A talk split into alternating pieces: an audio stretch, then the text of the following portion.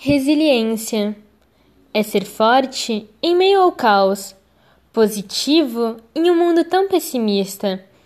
É ser flexível como um bambu que dança com o vento. É ser liquefeito, ter uma alma líquida que se modifica conforme o recipiente em que se encontra.